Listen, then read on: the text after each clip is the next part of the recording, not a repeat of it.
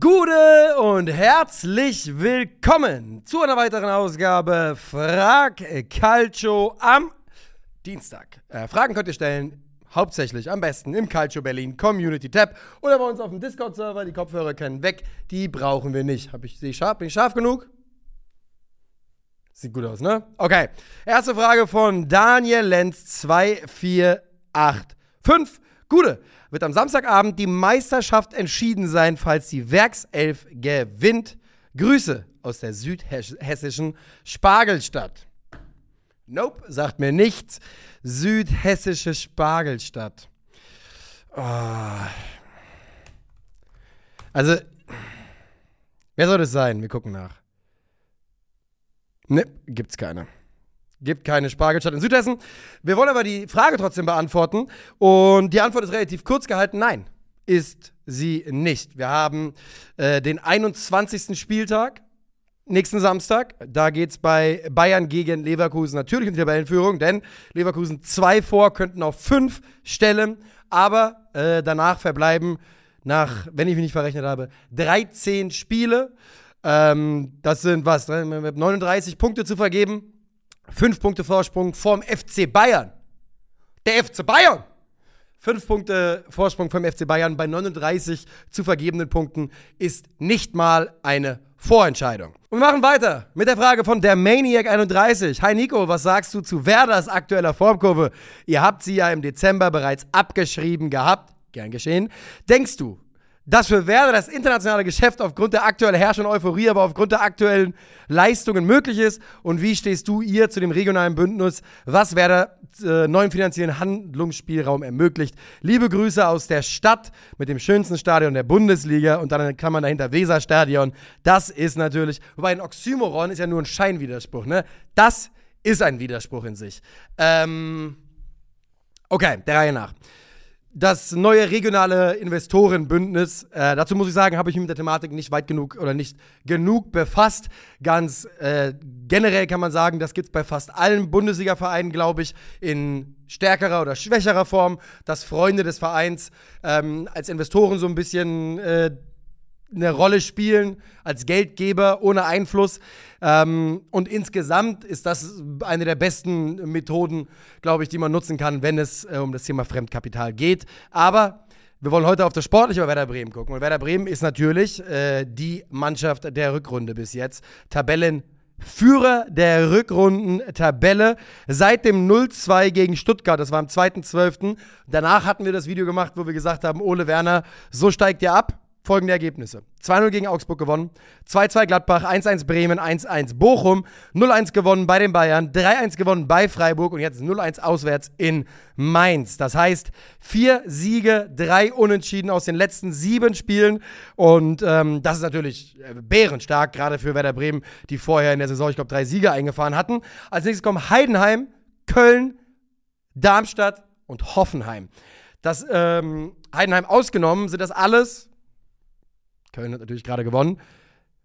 Formschwache Teams oder Teams, äh, die in der Tabelle sehr, sehr weit hinten stehen. Also Köln ist äh, 16. Darmstadt ist 18.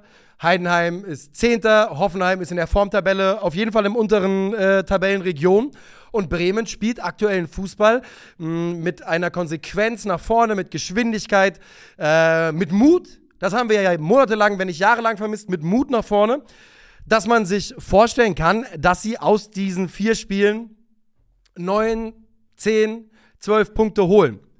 Und wenn das der Fall ist, wenn Werder aus diesen vier Spielen jetzt, sagen wir zwölf Punkte holt, dann stellen sie auf 38. Und wenn du 38 hast, dann äh, glaube ich, also dann hast du 38 nach 24 Spieltagen, dann kannst du schon durchaus nach Europa gucken, weil dann fehlen dir nur noch ja, ich sag mal, so 50 ist ja schon der Threshold, den man, glaube ich, erreichen sollte für eine europäische Qualifikation. Ich bin mir relativ sicher, dass die Eintracht letztes Jahr 50 Punkte hatte und es für die Conference League gereicht hat. Ich glaube, Köln im Jahr vorher müsste auch um den Dreh gewesen sein. Also man muss die 50 mal so als Untergrenze knacken.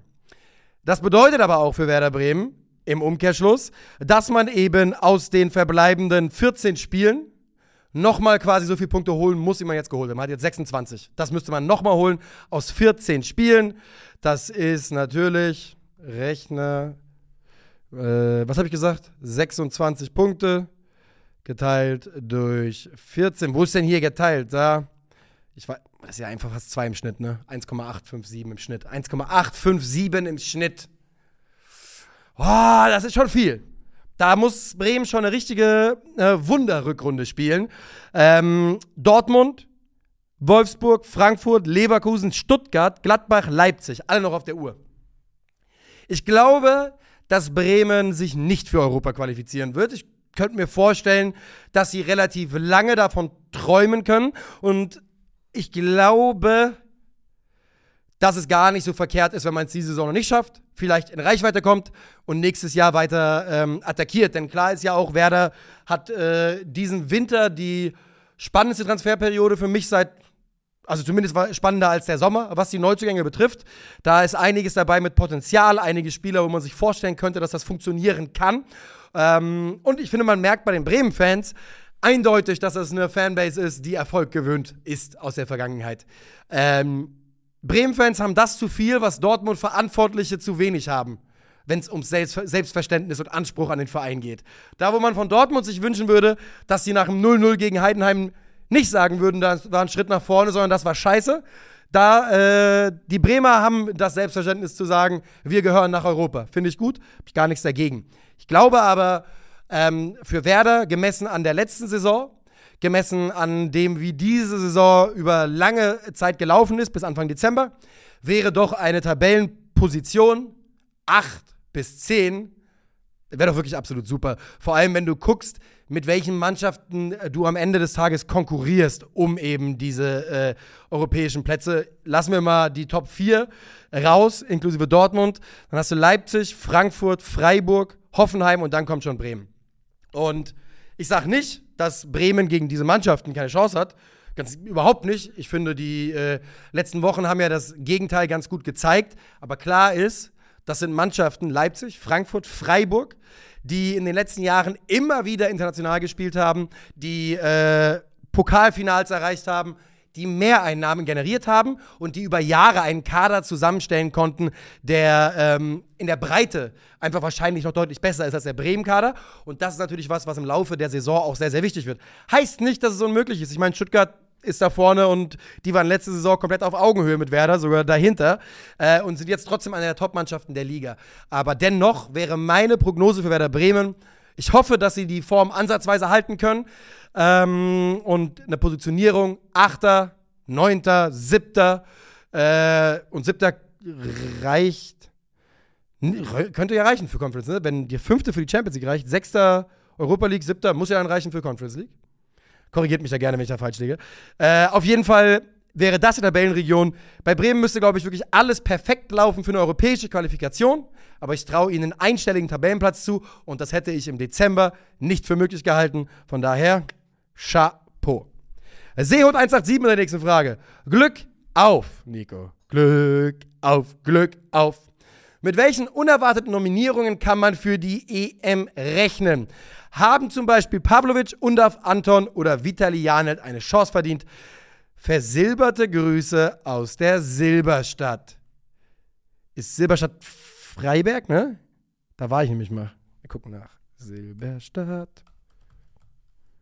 Freiberg. Guck an da. Die haben doch hier Bier, ne? Freiberger. Warte mal. Freiberger Bier. Ist das dasselbe Freiberg, ja? Das habe ich auch schon mal getrunken. Gute Sache.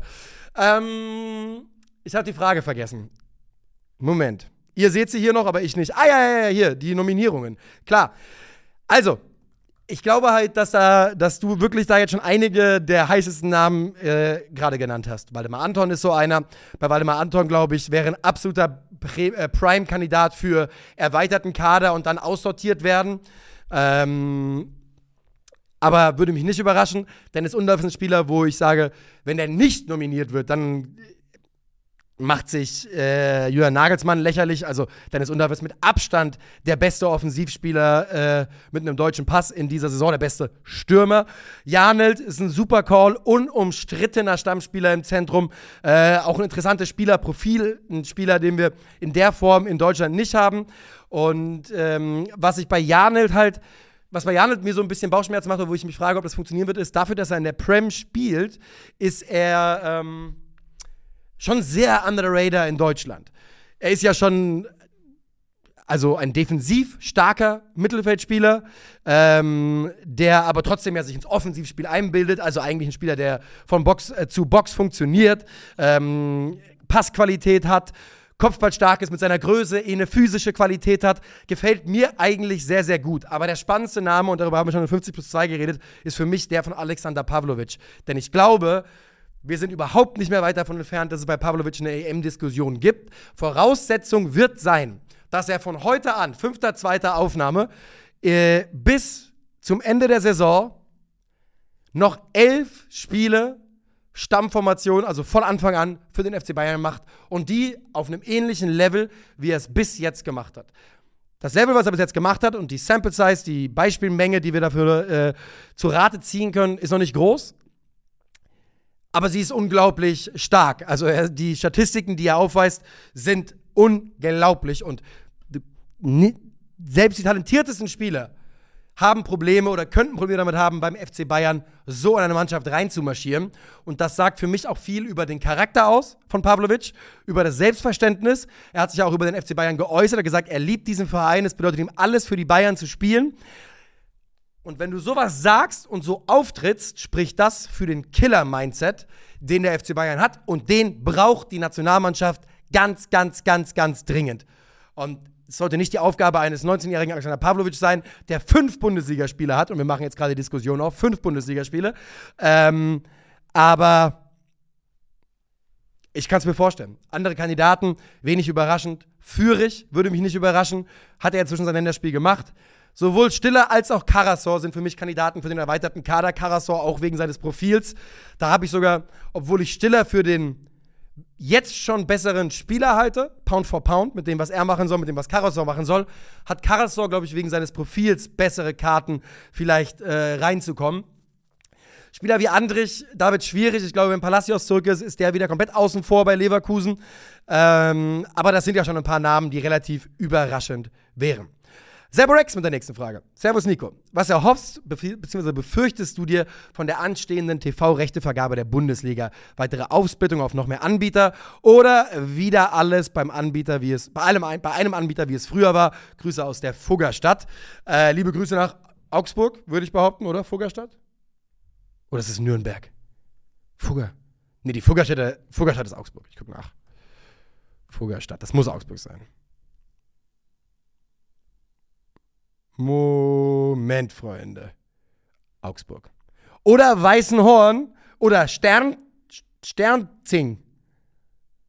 Das ist nicht der von, das ist nicht der Sidekick von Hand of Blood, sondern das ist in Südtirol. Sternzing. Ähm, Junge, Junge, heute bin ich unkonzentriert. Wieder Frage vergessen. Ah ja, TV-Rechte. Und ich schließe eine Frage an. Und zwar die von Janitus. Die lautet: Salü, Sali. Eine Frage, die ich mir selbst schon eine ganze Weile stelle. Wie sinnvoll wäre eurer Meinung nach ein Verkauf der TV-Rechte des deutschen Profifußballs an den öffentlich-rechtlichen Rundfunk. Dabei muss natürlich mit deutlichen Abzügen den Einnahmen selbst gerechnet werden, aber würde es sich damit rentieren, dass viele Leute würde es sich nicht damit rentieren, dass sich viele Leute wieder für den Fußball begeistern würden. Grüße nach Berlin, liebe Grüße Janitos, liebe Grüße Rex. Okay, also, interessanter Ansatz. Was erhoffe ich mir realistisch? Ist schon super schwierig zu sagen. Mein, meine, meine Hoffnung wäre tatsächlich, dass wir zumindest diese absurde Aufsplittung von Champions League zum Teil bei Amazon, Bundesliga zwischen The Zone und Sky, dass wir wenigstens davon wegkommen, dass man drei Anbieter braucht. Finde ich wirklich wahnsinnig viel. Es ist wahnsinnig teuer. Äh, 96 Euro habe ich heute gelesen, ist der Durchschnittspreis, den man zahlt für die, für die drei Anbieter. Und wenn ich nur darauf gucke, wäre meine Hoffnung, dass, vielen Dank ans Kartellamt nochmal an der Stelle, dass man da auf jeden Fall wieder zu einem Anbieter zurückgeht. Ich halte aber das Gegenteil für komplett möglich. Ich halte es für möglich, dass Freitagsspiele hier laufen, Samstag Konferenz hier, Samstag Topspiel hier und Sonntag da und dass wir drei oder vier Anbieter bekommen. Warum halte ich es für möglich? Weil mein Bauchgefühl ist, dass absolut jede Firma versucht, alles auf ein Abo-Modell runterzubrechen. Überall sollst du im Abo unter Vertrag stehen und dauerhaft blechen. Äh, das versuchen ganz, ganz viele und sehen, glaube ich, viele, viele Firmen und viele Rechteinhaber und viele Medienanstalten als den absoluten Way to go. Denn es ist der beste Weg, uns alle finanziell ausbluten zu lassen. Aber Janitus sagt natürlich hier was ganz, ganz Spannendes und das wäre natürlich mein absurder Wunschtraum, der absolut nie im Leben umsetzbar sein wird. Bundesliga live bei den öffentlich-rechtlichen. Janitus hat vollkommen richtig gesagt. Die Abzüge in den Einnahmen, die Einbußen, die auf die Liga zukämen. Wenn du beim DFL-Vollversammlung hingehst und da sitzen Caro, und Watzke und Zorg. Zorg hat damit nichts zu tun, nehme ich zurück. Und Karl-Heinz Rummenigge und auch Axel Hellmann, würde ich denken. Und du sagst, und du fängst an mit dem Satz, ein, Freunde, wir müssten heftige Einbußen finanzieller Natur in Kauf nehmen, aber geht bei allen hier, äh, gehen hier die, die wupp, wupp, Filter auf, hier rein, da raus. Drin ist dieser Klatschaffe, der nur noch hier mit seinem Tambourin oder was das ist, die ganze Zeit am Trommeln ist. Keiner hört mehr zu. Finanzielle Einbußen, da sind sie alle raus. Ich bin aber der felsenfesten Überzeugung, dass es langfristig das Beste wäre, was äh, der Bundesliga passieren könnte. Da, da bin ich wirklich überzeugt von. Denn ja, es würde finanzielle Einbußen bedeuten und es würde gegen all das gehen, wofür man gerade gestimmt hat mit der Investorengeschichte. Ähm, aber man würde im Kernland in Deutschland, im Kernmarkt, wieder mehr Relevanz bekommen. Und das ist jetzt noch nicht so dramatisch, dass die Bundesliga hier abstinken würde. Aber wir haben. Guckt in eure Kurven. Fragt eure, fragt eure, eure Fans, die ins Stadion gehen, wie viele junge Leute in den Kurven stehen und wie viele. Ja, mein Alter und älter. Und ich bin der felsenfesten Überzeugung, dass wir eine Überalterung feststellen. In den Kurven in den Fußballvereinen fehlt es uns an Nachwuchs in ganz Deutschland. Würde vielleicht besser gehen, wenn die Kids Fußball gucken könnten, ohne dass man zu Hause Pay-TV haben muss, damit man sich für die Sportart begeistern kann, damit man das im Fernsehen sieht und sieht, wie begeisternd es sein kann. 50.000 Leute, 80.000 Leute, 60.000 Leute sind da im Stadion, feuern diesen Verein an. Damit du das spüren kannst, was wir alle irgendwann mal gespürt haben, wäre es in meinen Augen absolut elementar. Und ich glaube eben, dass die Bundesliga super, super kurzfristig denkt. Nicht nur die Bundesliga, das machen alle Fußballfunktionäre. Und die großen Quittungen kommen in 10, 15, 20 Jahren, wenn das Interesse geschwunden ist, weil wir eine Generation haben an heute 10, 11, 12, vielleicht 13, 14-Jährigen, die dann im zahlungskräftigen Alter sind und die die Bundesliga kein bisschen juckt, weil sie ihr gesamtes verdammtes Leben lang hätten dafür bezahlen müssen, um die Bundesliga kennenzulernen. Und ja, nicht nur ein bisschen. Ja, es werden ja immer, es wird ja immer, immer schwieriger gemacht in der, in einer so digitalen Welt. Weil jetzt werden ja viele sagen, naja, Nico, als du Fan geworden bist, war die Bundesliga auch im Pay-TV, nur das nur die Sportschau ist richtig. Aber das Internet war nicht so, nicht so präsent. Das heißt, News wurden nicht so schnell relevant und dann wieder irrelevant. Wir haben ja einen viel schnelleren Durchlauf an allem. Früher war es so, die Highlights vom Samstag von der Bundesliga konntest du am Donnerstag noch ausschlachten, weil es ja nicht so viel passiert, wenn keine Champions League war. Ja? Heutzutage haben wir 14 Transfergerüchte, 15 Ohrfeigen im Training, drei Champions League-Konferenzen und was am Samstag passiert ist, fühlt sich vier Wochen alt an. Jetzt leben wir eben in dieser Welt, in der es so schnell ist und dass man da nicht bereit war, selbst schneller zu werden, den Leuten das zugänglich zu machen, sondern wirklich daran festgehalten hat, zu sagen, 18 Uhr kommt die Sportschau und sonntags kommen die Highlights um 0 Uhr auf YouTube. Muss schon wieder aufpassen, dass ich nicht durchdrehe. Das ist bescheuert und das wird dazu führen, auf Sicht, dass die Bundesliga, und ich glaube, das gilt übrigens für viele andere Ligen in Europa auch, ein großes Nachwuchsproblem haben wird. Und dann wird man dastehen und sagen, naja, das ist ja jetzt richtig blöd. Damit wir unsere Einnahmen äh, beibehalten können, müssen wir die Beiträge ein bisschen erhöhen. Also ja, um die Kurzfassung zu machen, ich würde mir wünschen, dass die Bundesliga wieder bei einem Anbieter landet, wo man alle Spiele sehen kann und in einer absoluten Zuckerwatte, Wunsch- und Fantasiewelt wäre die Bundesliga bei den öffentlich-rechtlichen absolut unglaublich. Und irgendwo macht es auch in meinem Kopf Sinn zu sagen, die relevanteste, mit Abstand relevanteste Sportart in Deutschland mit der deutschen Top-Liga läuft bei den Öffentlich-Rechtlichen. Also mir ist klar, dass es in einer freien Marktwirtschaft kannst du das nicht so entscheiden und sagen, die kriegen das, da musst du sowas ausschreiben, ist, alles, ist mir alles vollkommen klar. Ich sage nur, in meiner Zuckerwatte-Welt macht es Sinn für mich. Florian Meissner, 38, 35, mit einer spannenden Frage. Ähm, gute Nico. Nach sowohl, nachdem sowohl Kloppo als auch Xavi ja bereits ihr Ende nach der Saison bei Liverpool bzw. Barcelona angekündigt haben, wird es im kommenden Sommer wohl ein großes Stühlerücken auf der Trainerposition geben. Wie lautet eine Prognose, wer bei den folgenden Vereinen auf der neuen ab der neuen Saison an der Seitenlinie stehen wird? Die Vereine sind Bayern, Leverkusen, Dortmund, LFC, Liverpool, Barcelona, Manchester United, Chelsea, PSG und Zusatztipp Bundestrainer. Okay.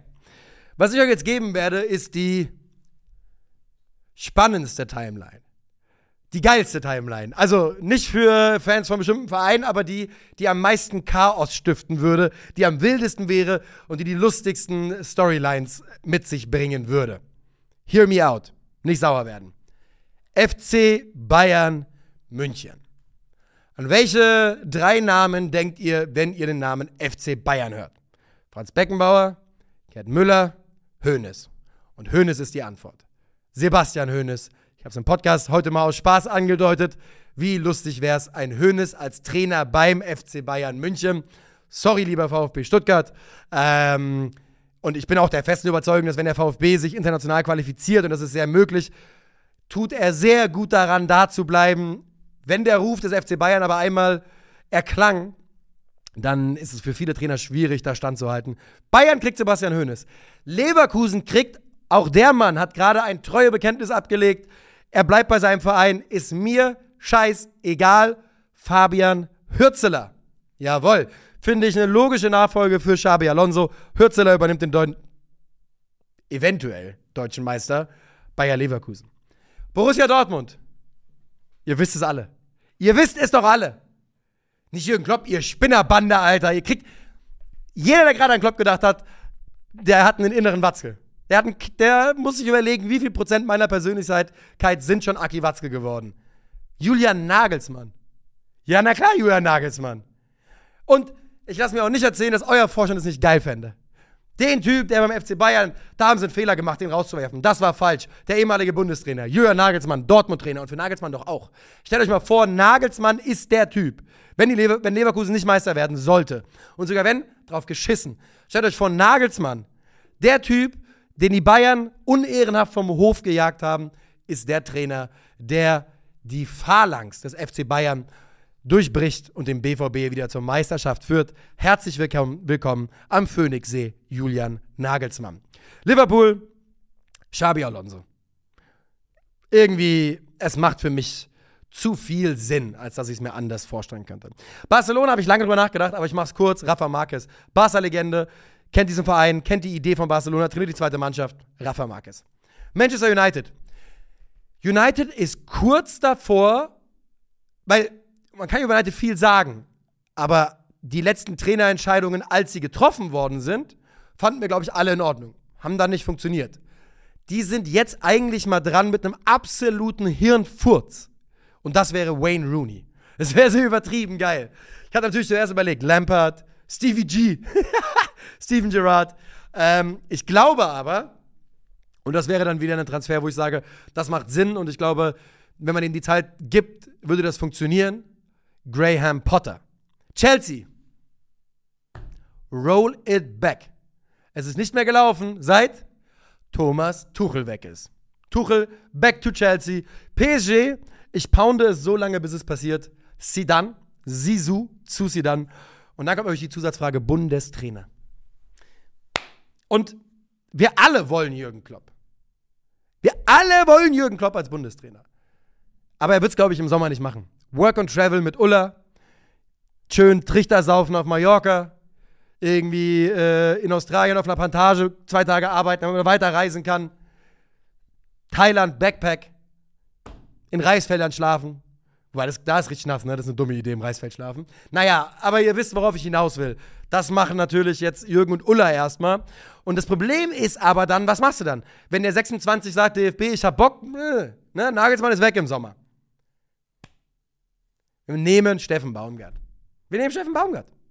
Warum auch nicht? Wir nehmen Steffen Baumgart und für den gilt ja auf, für manche Dinge gelten für den ja ähnlich wie für, wie für Jürgen Klopp. Im Sinne von, der ist, glaube ich, einer, der mit seiner Intensität eigentlich einen Club trainieren muss, mit täglicher Arbeit und nicht als Bundestrainer. Aber vielleicht geht es ja deshalb genau auf. Baumgart macht ein Jahr, fängt WM-Qualifikation an und sagt dann, wisst ihr was, das ist todeslangweilig, will mich nicht jemand haben, dann wird der Posten frei und Jürgen Klopp kann im Sommer äh, 25 die Nationalmannschaft übernehmen. Wenn das nicht passiert, wenn Baumgart, Bundestrainer Steffen Baumgart, an seinem Posten festhält, dann wird Klopp 25, 26 Trainer vom FSV Mainz 05. Und ich sage euch eins: Das ist der Verein, an dem Jürgen Klopp am meisten hängt in Deutschland. Bin ich überzeugt von. 18 Jahre war der da. Aber mal gucken. Ähm, wäre mein Tipp. Andi Pandi, ähm, Gude, inwiefern denkst du, wird es schwieriger für Liverpool in den kommenden Transferperioden Spieler zu locken, da man nicht damit Klopp, einer der besten Trainer der Welt, argumentieren kann? Unwesentlich schwieriger. Man darf, das, man darf das nicht überschätzen. Also Klopp, Guardiola sind, ganz, sind auf jeden Fall starke Argumente und sind, glaube ich, auch, wenn es dann darum geht, Leute zu akquirieren, Leute ranzuholen, in den Gesprächen super wichtig. Ne? Charismatische Typen, die dich begeistern können, die dir erzählen, wie sie auf dich bauen können. Ich glaube, dass Xabi Alonso das auch kann. Und ich glaube, dass Xabi Alonso in der Fußballwelt, in der relevanten Fußballwelt, also im Bereich der aktiven Spieler, jetzt schon genug äh, Lorbeeren eingeheimst hat und genug Ansehen gesammelt hat, um nicht den Pull von Jürgen Klopp zu haben, das ist ja vollkommen klar, aber genug Pull zu haben, als dass Liverpool keine großen Nachteile in der, in der ähm, darin hat, Spieler zu rekrutieren. Und dabei darf man auch eine Sache nicht vergessen: Liverpool ist einer der fünf größten Clubs der Welt. Das sind sie auch ohne Jürgen Klopp. Er hat sie da wieder hingeführt, auch sportlich. Vorher waren sie es nur nominell. Ähm, aber dennoch bin ich da eigentlich äh, ganz guter Dinge, dass sie das nicht groß stören wird. Sebastian Synowczyk. Jawohl. Gute, ein kleines Tippspiel zur Baller League. Wir nehmen jetzt auf, es ist Montagnachmittag. Baller League Spiel heute um 22.20 Uhr gegen Beton Berlin. Ich kenne das Ergebnis noch nicht. Wer kommt ins Final vor? Die Zimbos, Hardstuck von Trimax, Eintracht Spandau und Calcio Berlin. Wer wird letzter? Naja, also da ist natürlich mit No Hard Feelings. Ich kann nur das bewerten, was wir bis jetzt gesehen haben. Und da würde ich aktuell Gönnergy nennen. Und ich nehme das hier vor dem Spiel gegen Beton auf. Wenn die das verlieren, haben die auch drei Niederlagen, also Beton. Dann sind auch die ein Kandidat für, für ganz hinten auf jeden Fall. Wer wird Torschützenkönig? Äh, ich glaube, Philipp Simon von den Zimbus, der hat ja, glaube ich, jetzt schon sieben Tore aus zwei Spielen. Der ist im 3 gegen 3 und im 1 gegen 1, in den Galaxy-Minuten und im Gamechanger, also in den letzten Minuten immer vor der Abpfiff und Halbzeit, ist der brutal. Brutal bis jetzt. Und da fallen einfach viele Tore.